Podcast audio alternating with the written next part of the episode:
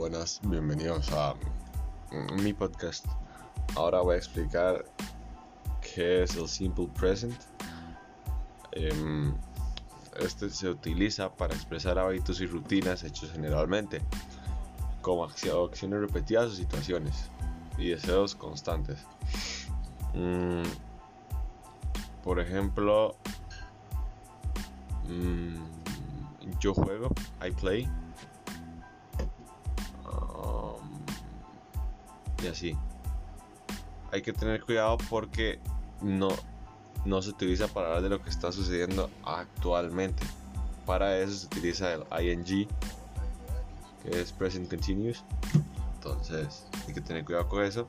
Y importante que cuando estamos hablando con el pronombre he, she, it, el verbo se le agrega una vez al final, como she plays o he plays.